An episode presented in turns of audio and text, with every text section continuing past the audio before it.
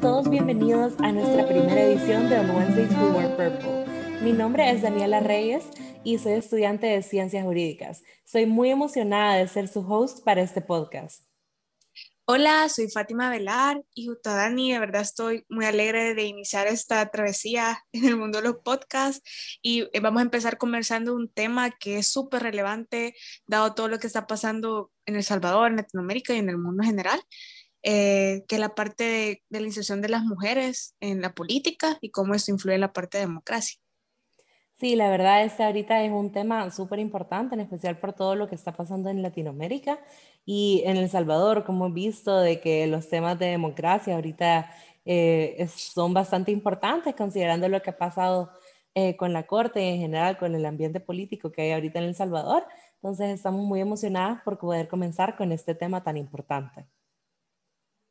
Ay, sí, empecemos. Qué Buenísimo. Estamos un poco nerviosas, pero esperamos de que lo disfruten mucho. Bueno, hoy vamos a comenzar con ustedes contándoles una historia. El 12 de septiembre de 2018, un grupo de activistas del Foro Nacional de Mujeres de Partidos Políticos de Panamá realizó la Marcha de los Tacones. Esta sirvió para exigir más participación de las mujeres en la toma de decisiones y la vida política de Panamá. Las activistas tomaron las calles, no todas con tacones, y gritaron lemas como voto sabio, voto por las mujeres. Cuando una mujer avanza, el hombre no retrocede. Todas juntas podemos, unámonos. Y otros lemas. Las activistas también se quejaron acerca de, que la paridad, acerca de la paridad de género en materia electoral, ya que no se ha cumplido por parte de los partidos políticos, y prometieron seguir luchando porque se le garantice el 50% de las postulaciones a cargos de elección popular. Esta marcha también fue repetida en el 2019. La verdad, me parece sumamente interesante escuchar historias como esta, porque no es algo que vemos usualmente en El Salvador. Verdaderamente no tenemos una cultura de protesta y no me imagino de que se diera algo así en nuestro país. Sí, totalmente. La verdad es que me hace sentir como bien orgulloso que recientemente las nuevas generaciones están luchando a salir y empezando a salir a las calles. Entonces, hay una pequeña esperanza en, en, en esta cultura en que sigamos exigiendo estos espacios Siento que el punto es reconocer que tenemos una voz y que vale la pena luchar porque sean escuchadas. Entonces, personalmente jamás había escuchado esta noticia y yo lo miraba como bien lejano a nuestra realidad, pero sí me, me encantó. Me encanta siempre ver cómo eh, el poder que tiene el colectivo y el poder que tiene cuando nos unimos y la fuerza de esta unión para lograr eh, que, se, que se transforme todas estas, e-, estas realidades de la sociedad que que no están, no están siendo equitativas con nosotras. Sí, la verdad, sumamente interesante y me gusta un montón eso que decís de que ya se han comenzado como a dar cosas en El Salvador, como se vio en las marchas en contra de los feminicidios. O sea, la verdad es de que sí estamos tratando de hacer cosas como mujeres dentro del país, pero todavía no tenemos como esta cultura que se ve en otros países, eh, hasta en Latinoamérica, como podemos ver en esta noticia, es en Panamá, que eh, no es muy lejano a nosotras, pero la verdad es de que acá en El Salvador sí todavía no estamos de alguna manera preparados para aceptar este tipo de iniciativas, porque por lo menos estoy segura que no soy la única que cuando escucha algo de una marcha o una protesta en El Salvador, hasta se enoja porque digo, la otra vez eh, los sindicalistas, eh, los maestros, cualquier, cualquier grupo que se organice, que van a cerrar una calle o algo, digo, ay no, qué ridículo, si no van a lograr nada, pero si apoyamos estas iniciativas en otros países, entonces sí es importante que estemos fomentando que se haga también en El Salvador y apreciar a las mujeres que toman, este, que toman estos roles de liderazgo y deciden marchar en las calles. Sí, yo concuerdo con, con totalmente con lo que decís. Eh, más allá de que, de que yo, ve, yo vi, me tocó la, la marcha que pasó en el 8M, que las, que las tratan de que vandalismo, de que no entienden el trasfondo, eh, básicamente se busca dar visibilidad a las problemáticas y es ahí donde al menos los políticos al ver eh, lo que está pasando ya pueden al menos hacer algo o tratar de que se vean las redes que están haciendo algo, pero es que si nos quedamos calladas, poco vamos a cambiar y más que toda esta cultura política tradicional en el que hay una gran desigualdad en relación en el poder entre hombres y mujeres y en el que históricamente en todos estos países, eh, El Salvador, Latinoamérica, siempre se ha privilegiado el espacio político al hombre. Entonces, eh, aquí donde inicia el cambio y empezar exigiendo. Pero, ¿qué está pasando en El Salvador? Hablemos de eso, ¿qué, está pasando con, nuestra voz y, y en nuestros espacios? Sí, la verdad es de que acá en El Salvador, como menciona Fátima, tenemos una crisis de representatividad, digamos, para las mujeres. Esto nos afecta bastante y eh, creo que Fátima tiene un dato súper importante de las cuotas de género acá en El Salvador. Ay, sí, mm, cuando, digamos, cuando vi los resultados de las elecciones con Dani, sí, estábamos algo tristes. Sí, definitivamente. Sí, e, esta asamblea eh, se redujo un 11% las mujeres como diputadas en el país. Lo preocupante de esto es que las mujeres en este país representamos más del 50% de la población. Entonces, eh, somos un, un, porcentaje bien grande, pero estamos siendo bien poco representadas. Entonces, eh, al final los problemas de género, no me quiero adelantar, pero como se ve y cómo se sienten, los problemas de, de género van a quedar fuera de la mesa durante esos tres años. Sí, definitivamente, eh, independientemente de cualquier afiliación política, es bastante preocupante que casi todos los diputados son hombres. También eso no es solo en el poder legislativo, sino que también se ve en el ejecutivo y el judicial, que siempre las personas que ocupan los cargos más importantes son hombres. Y cada vez que eh, ven a una, a una mujer en cargos de poder, nos parece hasta extraño, lo celebramos y decimos como, ah, abuela, logró llegar a un cargo súper importante. Pero como que fueron extraterrestre. Sí, es como imposible que, lleguen. Exacto, parece como que decís como, ay, qué bueno, una mujer lo logró, pero no debería ser algo como que nos sorprenda, sino que debería ser común. Exacto, y, y, lo que a mí me molesta es que aquí en El Salvador es una cuota chiquita, ni siquiera se exige la mitad, o sea, el 30%. Sí, e, es, bastante poco. Y la verdad también estuvimos investigando y en una investigación del PNUD con la Embajada de España se vio de que en datos desde 1994 hasta el 2015, las mujeres lo máximo que han alcanzado de presidencia en comisiones legislativas es un 33%. Y esto no ha cambiado con ninguna de las leyes que se ha implementado. Y como eh, mencionaba Fátima, no ha cambiado eh, con, las eh, con las nuevas elecciones. Entonces, la verdad es de que estos números siguen sin subir y se ve que lo único que buscan los partidos es llenar la cuota mínima, pero no se busca llegar a más. Si se cumple con el requisito mínimo, ya es suficiente y no se necesita más participación de las mujeres. Sí, y a mí lo que me preocupa es que si no, se hay, si no hay representación, poco se puede empatizar con los problemas que hay de raíz, porque lo que no se vive en carne propia no se puede cambiar. Entonces, ¿cómo se va a poder velar porque se proteja el interior de la mujer, que haya justicia, respeto, seguridad, si los problemas no se visualizan?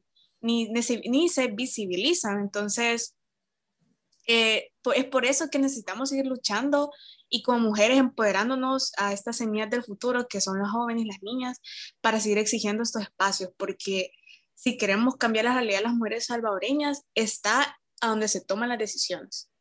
Sí, definitivamente necesitamos luchar por esto y exigir que se hagan estos espacios, porque también muchas veces se aprovechan de esas cosas y se tratan de llenar de otra forma. Por ejemplo, si ven ahorita la mayoría de los diputados, en su gran mayoría, como mencionábamos, son hombres y las mujeres que están, eh, que se consideran como que, eh, que son parte de los partidos, que sí ocupan estos cargos importantes, en su mayoría son las diputadas suplentes, no las titulares.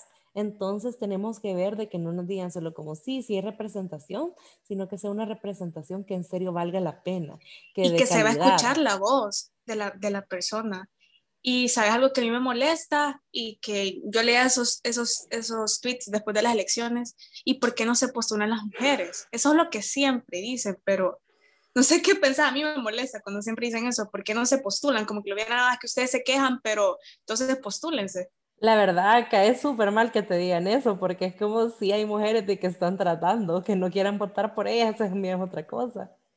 Sí, y también visibilizar eh, eh, algo que yo escuché en una frase que decía que las mujeres estamos entre un techo de cristal y un piso engomado. O sea, ese techo de cristal son esas limitaciones que están invisibles por parte de la sociedad y el piso engomado, que también son las limitaciones que nosotras mismas nos autoimponemos. Entonces, si nuestras sociedades y nosotras mismas no damos valor a nuestra voz, no creemos importante eh, que podemos generar estos cambios trascendentales en la sociedad, eh, poco vamos a, llegar. Entonces, es un contexto como, como amplio porque, eh, en primer lugar, hay que romper mucho con nosotras mismas y luego romper con la sociedad, entonces, para generar una transformación. Entonces, por eso a mí me molesta que digan, ¿por qué no se postulan? Porque hay, limitaciones invisibles por parte de la sociedad, eh, que aún, por ejemplo, los liderazgos femeninos no son, eh, no son totalmente bien vistos,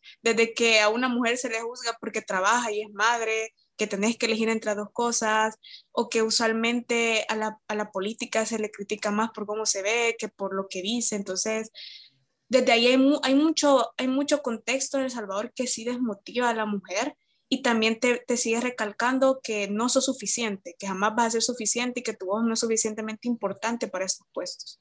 Sí, definitivamente. La verdad es de que sí hemos tenido mujeres eh, muy calificadas que se han postulado para cargos públicos y no se vota por ellas, pero también hay muchas mujeres capaces que no se quieren postular por esto mismo que mencionas, porque eh, hay muchos factores que juegan en contra y que nos hacen dudar muchísimo al querer participar en, en, en cargos públicos. Siento de que tanto eh, a, a, Fátima como a mí nos encantan las políticas. Eh, la verdad es de que todos estos temas nos apasionan un montón, pero personalmente... a pesar de que pueda considerar que en un futuro sería una buena candidata para algún cargo y me sienta capaz, nunca, jamás en El Salvador creo que me voy a postular para ser diputada, digamos. No sé si, si tú. Es que no me quiero como quejar, pero nos dicen empodérense, pero como, pero eso solo se queda en palabras ante una realidad chocante, porque vemos a mujeres con muy buenos perfiles que se, que se postulan, pero no están llegando a los puestos, entonces, ¿por qué están, por están votando también? nos dicen empodérense, pero vemos violencia política en, redes sociales. Eh, entonces, básicamente siento que todo este transformo que como sociedad hay que romper y hay que empezar a, a, a, mostrarnos como, como actores relevantes. Sí, justo eso, porque eh, por lo menos en Twitter a mí personalmente me da hasta miedo a veces comentar con muchas cosas porque de la nada te salen ahí troles y lo que sea a criticarte y insultarte de maneras eh, muy hirientes y no me imagino cómo, cómo afecta eso cuando ya estás aspirando a un cargo público porque acá lo hemos visto muchas veces eh, a mujeres que lastimosamente las han atacado horrible por tratar de ocupar estos espacios eh, en especial que no las atacan con las mismas cosas que atacan a los hombres, por esos mismos limitantes que, que estamos hablando. Por ejemplo, se vio en el caso de Carmen Aida Lazo, cuando estaba eh, corriendo eh, junto a, a Carlos Calleja, para, La, para la vicepresidenta de El Salvador. a ella es una mujer muy preparada, independientemente de cuál sea su filiación política, sino que es eh, una persona estudiada, eh, que es muy capaz para ocupar el cargo, pero no se le hablaba de eso ni se les criticaba tanto sus políticas particulares, sino que muchas veces los ataques viciosos que se le hacían eran solamente por su apariencia. Le decían nombres denigrantes como Betty la Fea y la verdad es de que en serio eso no es relevante de por qué una persona debería ocupar un cargo. Te creo que la, la ataquen porque no está preparada o que no están de acuerdo con lo que piensa, pero que te digan eso sí está bastante feo, en especial cuando yo no sé ustedes, pero por lo menos yo no tengo ni idea de cómo se ve nuestro actual presidente. No estoy muy segura. Cómo, sí, el, el, actual vicepresidente, no estoy segura cómo se ve Félix Ulloa. Eh, y eh, siento que eso no jugó un factor en cuanto a las elecciones cuando él estaba corriendo para la vicepresidenta, pero para Carmen Aida sí fue algo súper relevante. Entonces, siento que eso sí es una de las cosas que tenemos que cambiar, porque ¿por qué nos importa la apariencia de un candidato, pero no nos importa la apariencia de otro?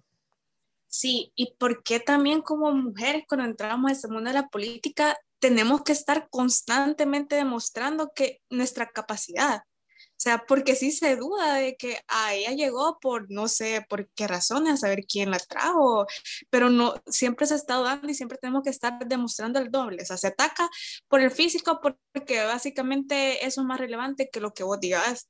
Y de ahí tenés que estar demostrando porque siempre están dudando de que vos sos capaz para el puesto a que llegaste. Siempre hay otras vías por lo que llegaste, pero no por mérito propio. Entonces, eh, a mí, a mí honestamente sí, sí, sí, sí me molesta y, y, más como joven, que a lo largo de, que siempre me ha gustado la política como a ti, Ani, pero poco se ha tenido como un rol en el que yo pueda decir de pequeña, eh, wow, eh, cómo admiro esta política, quiero ser como ella. De verdad, uno ha crecido viendo, viendo roles exteriores, pero ¿por qué no en El Salvador? O sea, ¿qué, qué está pasando? Sí, ahí sí estamos full de acuerdo, Fátima, porque digamos de que en El Salvador, en los cargos muy importantes, la única mujer como que recuerdo eh, que haya ocupado un cargo súper visible ha sido Ana Vilma Escobar durante la presidencia de Tony Saca, que es cuando eh, estábamos pequeñas, pero la verdad es de que eh, todos acá en El Salvador sabemos de que esa fue una presidencia bastante problemática y no no es como que lo podemos ver como, fue, eh, este es el, el, ejemplo a seguir que todas aspiramos como mujeres en El Salvador. Eh, no, no, no es, digamos, que algo que nos empodere tanto tener a una sola mujer que ha ocupado el cargo de vicepresidencia, ni siquiera de presidencia. Entonces buscamos ejemplos en otros lados, porque no es solo representación, sino que también representación de calidad y eh, verdaderamente no hemos tenido muchos casos así en El Salvador, ni siquiera en la Corte Suprema de Justicia.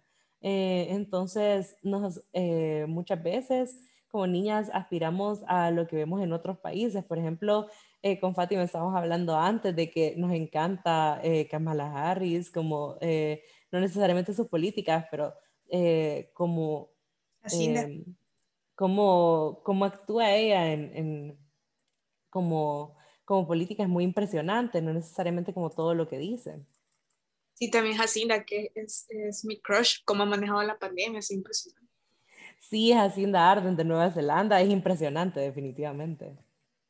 Sí, entonces, eh, siento que vemos esta realidad que es chocante para nosotros, pero es aquí donde está la diferencia de cómo vamos a construir nuestro futuro. Eh, de verdad molesta, eh, y sí, aunque pueden decir como hay muchos se quejan, no es queja, sino que es el problema está ahí, el problema es importante y qué vamos a hacer nosotros para transformar ese futuro eh, y cómo nosotros vamos a empezar a construir esos espacios para estas futuras niñas que yo sé que se van a ir abriendo más espacios en la política del país. De verdad ese es mi sueño, de que más allá de las cuotas, de verdad se logre eh, que las mujeres de verdad influyan en todo lo que está ocurriendo en nuestro país. Sí, necesitamos a mujeres en altos cargos en el gobierno que puedan representar nuestros intereses y no solo que sean muchas, sino que también nos representen de una manera eh, excelente, que sean candidatas de calidad y que verdaderamente mejoremos la situación para las mujeres en El Salvador, considerando todos los problemas que tenemos como feminicidios, falta de educación, etcétera.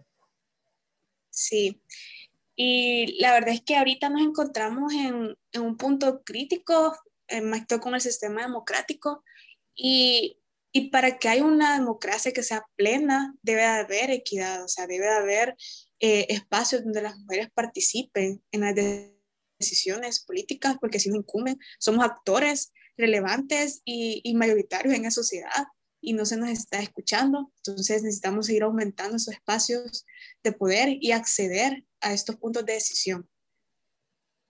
Sí, ahorita eh, estamos viendo que en todo este podcast hemos estado de acuerdo con, con Fátima porque pensamos bastante similar en estos temas eh, y considero de que sí, esto es de vital importancia para, para nosotras, eh, para las mujeres eh, en todos los países, no solo en El Salvador, sino que siempre tenemos que seguir buscando representatividad.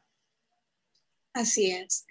Eh, yo como para ir como concluyendo lo que yo siento y recopilo de, toda esta, esta, plática que hemos tenido, eh, es que, o sea, si bien sea, o sea, si bien ese sistema de cuotas ha construido una estrategia, porque básicamente se les ha obligado a incluir, eh, ha sido insuficiente. Siento que es insuficiente para que las mujeres accedan al poder y expandan su participación política. Entonces, eh, considero que eh, es importante seguir avanzando una, en una, dirección de equidad y de igualdad para que las mujeres sigan llegando a estos espacios y los lideren, porque tener a mujeres en los roles de liderazgo va a romper las barreras culturales, estructurales y básicamente va a mejorar, porque al final si las mujeres llegamos a estos espacios, al final como sociedad vamos a ganar, porque son ellas, son estas madres, son estas niñas quienes también están transformando desde su metro cuadrado, entonces al final hay que romper todas estas diferencias estructurales, culturales y, y, y, dar como estos espacios para que las mujeres eh, líderes eh, transformen y que su voz sea escuchada. Sí, en El Salvador ahorita tenemos eh, la cuota del 30%, pero como se está viendo en el caso de Panamá, que hablamos al principio, ahí las mujeres ya están exigiendo hasta un 50% de representatividad. Entonces tenemos que conseguir, seguir luchando y pelear porque algún día lleguemos a ese punto en el cual verdaderamente tengamos representatividad equitativa. Es algo de vital importancia en El Salvador y eh, no podemos quedarnos con solo lo que se nos ha dado hasta el momento, considerando que muchas veces ese 30% al no más llenarlo se usa como excusa para ya no tener que incluir a ninguna otra mujer. Entonces, ya, ya cállense, ya cumplimos. Sí, definitivamente. Entonces no es como que al final está necesariamente haciendo algo bueno, sino que hasta puede ser una misma limitante. Entonces tenemos que seguir buscando más espacios buscando más espacios, que ese 30% no nos limite, sino que empoderémonos y, sigamos luchando por esos espacios. Eh, sé que hay, hay, niñas y jóvenes que, que, sueñan como nosotras, Dani, y de verdad el punto es motivarnos a nosotras mismas. Siento que tenemos un buen colectivo entre las mujeres y, y sé que es difícil, son a pasitos bien pequeñitos en, en países así como El Salvador, pero de que se llega y que se va a llegar, se va a llegar. Sí, definitivamente. Bueno, con esta, eh, este último tema, creo que ya eh, vamos a estar terminando nuestra primera edición de On Wednesdays We Were Purple. Eh, la verdad, ha sido una experiencia súper emocionante tener este primer episodio junto a Fátima y espero que lo hayan disfrutado muchísimo. Sí, la verdad es que necesitamos estos espacios para hablar de, de, estos temas que como jóvenes nos preocupan y que de verdad nosotros creemos que podemos cambiarlo. El punto está en que nos, creen, o sea, no quiero rondar, pero el punto está en que de verdad nos la creamos, de que podemos ser estos actores relevantes y que tenemos una voz que es importante para la sociedad. Entonces, sigan, síganos escuchando, se vienen eh, muchos más temas, invitadas también, eh, para compartirnos sus historias e inspirarnos mucho más. También síganos en redes, a Girl Up SN y también a Wear Purple, donde vamos a estar posteando todo lo de los podcasts. Perfecto, muchas gracias por escucharnos esta primera edición. Ahora los dejamos con una frase inspiradora de Emily Pankhurst, sufragista. Nosotras, mujeres sufragistas, tenemos la misión más grande que el mundo haya conocido, liberar a la mitad de la raza humana y a través de esa libertad salvar al resto. Muchísimas gracias.